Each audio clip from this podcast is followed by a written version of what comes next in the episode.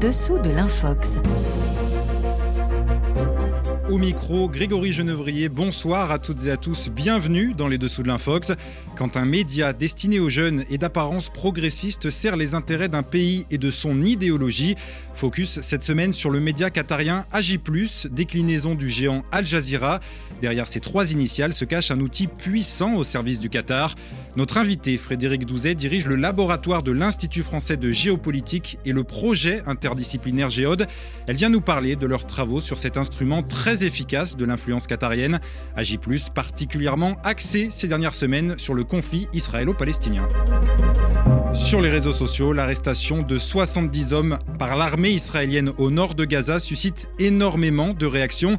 Une rumeur affirme qu'un étudiant en médecine figure parmi ces prisonniers. Élise Gallet-Tessonneau des Observateurs de France 24 a mené l'enquête. Et puis cap sur la mer Rouge où la tension monte sur fond de guerre entre Israël et le Hamas. Face aux attaques répétées des rebelles yéménites sur des navires, une coalition internationale se prépare à intervenir. Olivier Four viendra démêler le vrai du faux sur les images qui circulent dans ce contexte. Mais avant ça, place à l'invité au micro de Sophie Malibaud. On en parle. Bonsoir Frédéric Douzet. Bonsoir. Merci de nous avoir rejoints dans le studio de RFI. Alors vous dirigez le laboratoire de l'Institut français de géopolitique et le projet interdisciplinaire Géode qui regroupe notamment des chercheurs spécialistes du numérique. Vous venez aujourd'hui nous parler d'un travail collectif réalisé au sein de Géode au sujet d'un média d'influence qui fait de grosses audiences sur les réseaux, qui suscite beaucoup d'engagement comme on dit, euh, et qui a considérablement élargi ces dernières années l'influence du Qatar. On a tous eu l'occasion de voir euh, sur telle ou telle grande plateforme les petites vidéos siglées de ces lettres jaunes AJ+, sans savoir forcément de quoi il retourne. Oui, effectivement, nous avons mené ce travail euh, depuis plusieurs années sur euh, l'émergence de ce nouveau média en ligne qui en fait est né dans le prolongement de la chaîne Al Jazeera au Qatar et qui est véritablement devenu un vecteur de soft power, euh, d'influence numérique euh, du Qatar. Et cette, euh, cette chaîne, en fait, se distingue de la chaîne Al Jazeera par le fait qu'elle s'exprime exclusivement via les chaînes de réseaux sociaux, les applications mobiles, et qu'elle vise un public particulièrement jeune. Public particulièrement jeune. En tout cas, elle se présente comme un média en ligne pour les générations connectées, mais aucune mention de Al Jazeera, euh, le groupe, donc le groupe média aux mains de la famille royale du Qatar. Même le sigle d'Al Jazeera n'apparaît pas. C'est ça. Euh, c'est-à-dire qu'on a un sigle en fait qui est assez épuré, qui reprend juste le AJ euh, d'Al Jazeera avec un petit plus, mais en alphabet latin, et qui cible un public jeune en se positionnant comme un média de ce qu'on appelle infotainment, donc à la fois de divertissement et d'actualité, et qui se présente aussi comme un média euh, extrêmement euh, progressiste euh, sur un certain nombre de sujets. Alors le, ce média est d'abord apparu en langue anglaise, puis en arabe et en espagnol en 2015, et enfin en 2017 en langue française. Et on a énormément de contenus qui sont des vrais contenus de divertissement, qui sont apolitiques, qui sont humoristes, avec des vidéos qui sont extrêmement courtes, qui ne traitent pas directement de l'actualité. Et en même temps, on s'aperçoit qu'on a aussi des contenus qui sont idéologiquement très orientés, euh, mélangé à ces contenus de divertissement. Vous avez fait une analyse lexicographique très précise. Est-ce que vous pouvez nous expliquer comment vous procédez comme ça pour analyser vraiment les messages sous-jacents euh, et, l'influence euh, qui se dégage derrière cette chaîne? Comment ça se passe? Alors, on a constaté en regardant cette chaîne qui avait un succès de plus en plus important puisqu'il y a aujourd'hui des, dizaines de millions d'abonnés et des vidéos qui ont été visionnées plusieurs milliards de fois, qu'on avait un discours qui euh, a priori était assez paradoxal, c'est-à-dire euh, très progressiste euh, sur le côté défense des minorités, lutte contre le racisme, promotion d'une pluralité politique, lutte contre les violences policières, et en même temps un certain nombre de discours qui étaient beaucoup plus proches de l'idéologie des frères musulmans, qui faisaient la promotion de l'islam, politique qui était assez critique vis-à-vis de l'État d'Israël d'Israël, d'un certain nombre de régimes arabes aussi. Et donc on a mené une grande collecte de contenu, ce qui nous a donné un très vaste corpus de textes et on a appliqué un logiciel d'analyse lexicométrique, c'est-à-dire qui va identifier des classes de mots pour arriver à comprendre quels sont les champs lexicaux qui ressortent le plus régulièrement. Et ça nous a permis en fait de comprendre finalement la structure des discours qui sont tenus par cette chaîne. Alors, il en ressort dans l'analyse qu'on a pu faire en français quatre grandes thématiques. Une grande thématique sur l'anti-racisme, une autre sur les conflits armés dans le monde arabo-musulman avec très clairement un prisme très important sur la question du conflit israélo-palestinien. Une autre thématique liée aux questions écologiques et environnementales, et enfin une thématique sur les violences policières. Donc on a quatre euh, grandes euh, thématiques, mais quand on regarde, on analyse plus finement les termes qui sont utilisés pour parler de ces thématiques, on se rend compte que les, sujets sont euh, systématiquement présentés de façon très manichéenne, avec d'un côté des victimes et de l'autre côté des coupables, et avec souvent un parti pris et très peu de, de discours contradictoires. donc dans les victimes, ce sont les femmes, les personnes d'origine immigrée, les migrants, les musulmans, les noirs, etc. Et de l'autre côté, des coupables, ça va être la police qui est violente, ça va être l'État, ça va être le gouvernement, ça va être les suprémacistes blancs. Mais on a aussi et surtout euh, dans ce média la volonté d'élargir au maximum son audience pour être un instrument euh, d'influence et donc d'aller vers des contenus qui vont susciter de l'émotion, de la rédaction, quitte à ce que parfois ces contenus soient aussi euh, contradictoires et qui vont susciter de l'engagement sur les réseaux sociaux, c'est-à-dire que les gens vont partager les vidéos, qu'ils vont les liker, qu'ils vont dire qu'ils les aiment, qu'ils vont les commenter, de façon à élargir de plus en plus euh, l'audience. Et donc on a euh, effectivement des, choses qui sont un peu paradoxales. En revanche, le discours idéologique et politique qui est euh, poussé derrière est extrêmement cohérent. Et aujourd'hui, on le voit avec le conflit à Gaza, où le positionnement ouvertement pro-palestinien et même pro-Hamas est complètement assumé euh, et extrêmement ouvert. On va écouter un petit extrait d'un produit phare de la chaîne, c'est l'influenceur euh, Abdel euh, et sa chronique Rien ne va plus. Quand je regarde la télé française et que je vois comment est traité le génocide à Gaza, j'ai presque l'impression que tu as des médias et des politiques français qui défendent plus Israël qu'Israël défend Israël.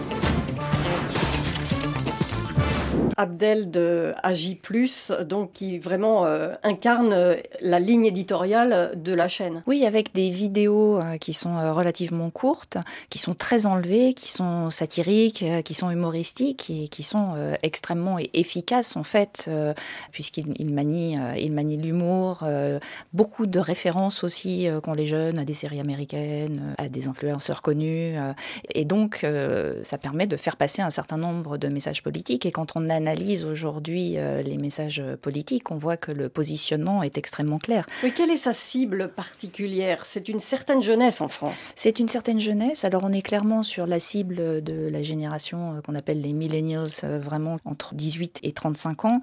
Et quand on voit les thématiques qui sont utilisées, on a l'impression qu'on vise deux jeunesses, une jeunesse des banlieues essentiellement d'origine africaine et maghrébine, et puis plus généralement une jeunesse urbaine des grandes métropole. Et avec un, positionnement qui est plutôt à, gauche de l'échiquier politique, qui lui permet de gagner en popularité, qui lui permet d'élargir son audience, de créer de l'émotion autour des contenus euh, avec un public qui est relativement euh, jeune.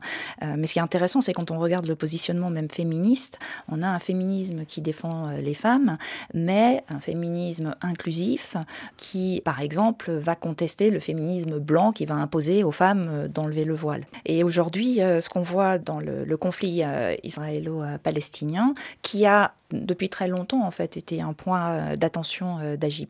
Aujourd'hui, c'est complètement au cœur des discussions.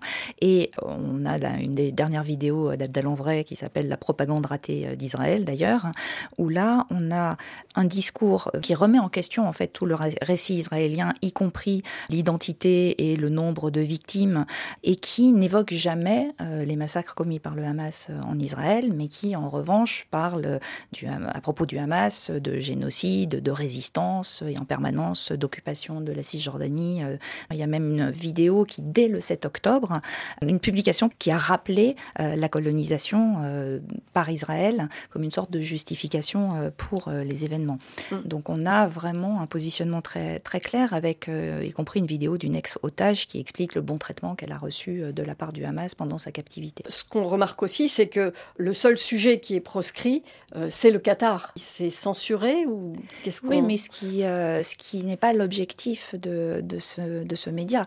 Euh, on, voit très bien que la, tout le discours est inspiré de, des frères musulmans, enfin en partie un positionnement idéologique, et, et, le but est de faire de l'influence numérique pour arriver à promouvoir un certain nombre de valeurs, les valeurs sociales euh, de l'islam, euh, la cause palestinienne, euh, l'islamisation des, sociétés par le bas qui est cohérente avec cette idéologie, tout en faisant passer une critique des sociétés et des valeurs occidentales, ou de la politique, par exemple de la politique américaine au Moyen-Orient, de la normalisation des, des relations entre un certain nombre de pays arabes et Israël, euh, etc.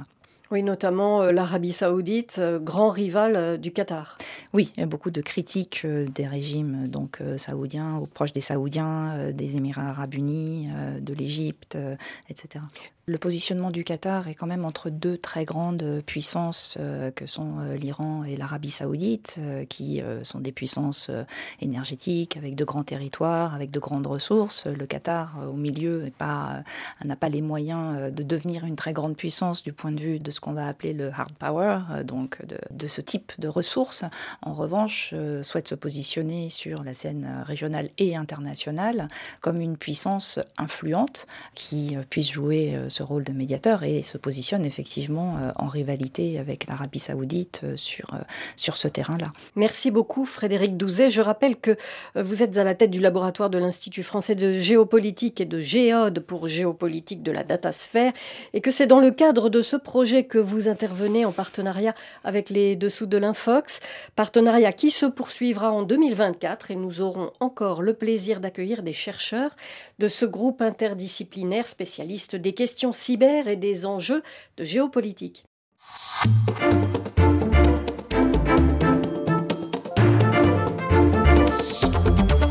Quatre hommes torse nu tenant un fusil, les mains en l'air. Les images de la capture de plusieurs Palestiniens par l'armée israélienne au nord de Gaza le 14 décembre ont fait le tour des réseaux sociaux. Nos confrères des observateurs de France 24 ont enquêté sur une rumeur virale autour de cette arrestation.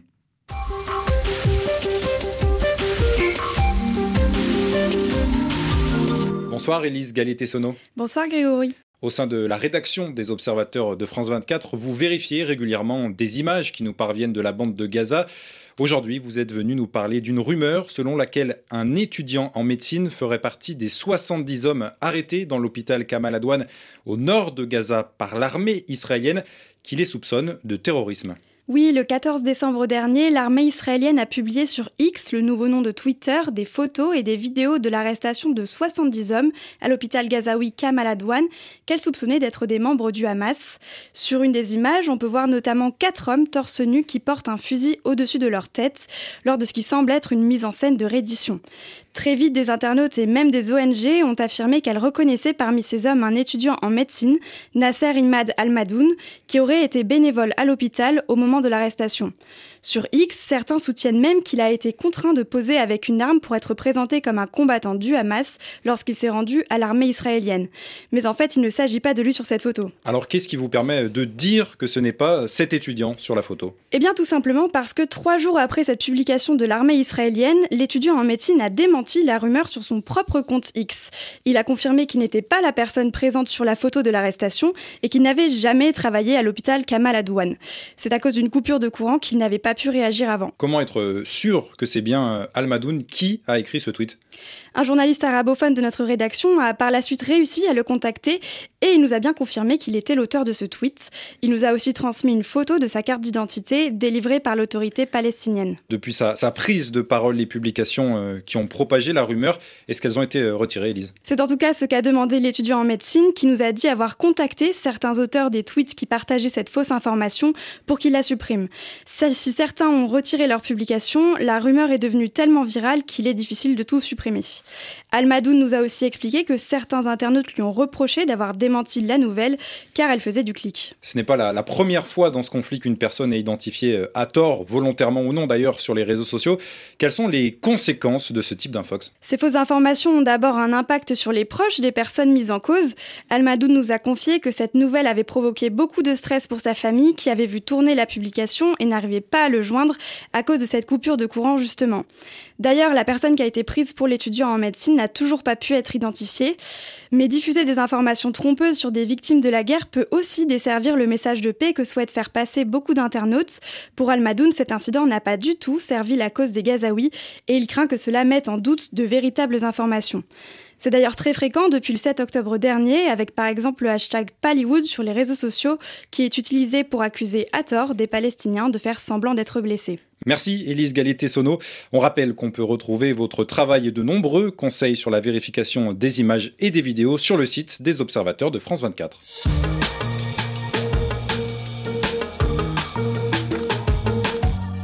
Allez, cap maintenant sur la mer Rouge où les États-Unis se préparent à prendre la tête d'une coalition navale internationale pour lutter contre les attaques des rebelles yéménites.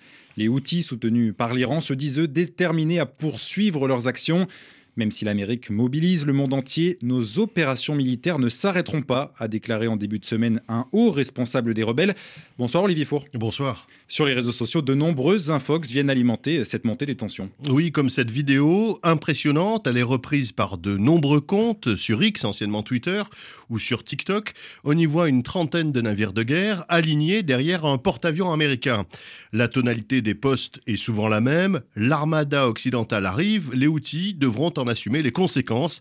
Cette vidéo qui fait étalage de toute la puissance américaine a été vue plus d'un million de fois. Oui, mais Olivier, tout cela est faux. Personne n'a jamais vu cette coalition navale naviguer de la sorte. Oui, en réalité, il y a bien des bateaux de guerre occidentaux et même chinois hein, qui sont dans la zone ou qui sont en train de s'en approcher, mais jamais ils ne se déplaceraient comme ça, aussi proches et les uns derrière les autres dans un contexte aussi tendu. Vous l'avez compris, il s'agit là en fait d'une photo prise durant une parade navale ou plus précisément, après une recherche par image inversée, des extraits de la séance photo qui suit les grands exercices militaires interalliés dans le Pacifique, comme l'exercice RIMPAC. Cela n'a donc rien à voir avec la situation actuelle dans le golfe d'Aden et en mer Rouge. Et pour certains, la bataille navale aurait même déjà commencé. Alors pour être clair, il faut rappeler qu'effectivement, un bateau de commerce a bien été attaqué par des drones et des missiles tirés depuis le Yémen, mais c'est un chimiquier norvégien le Strinda.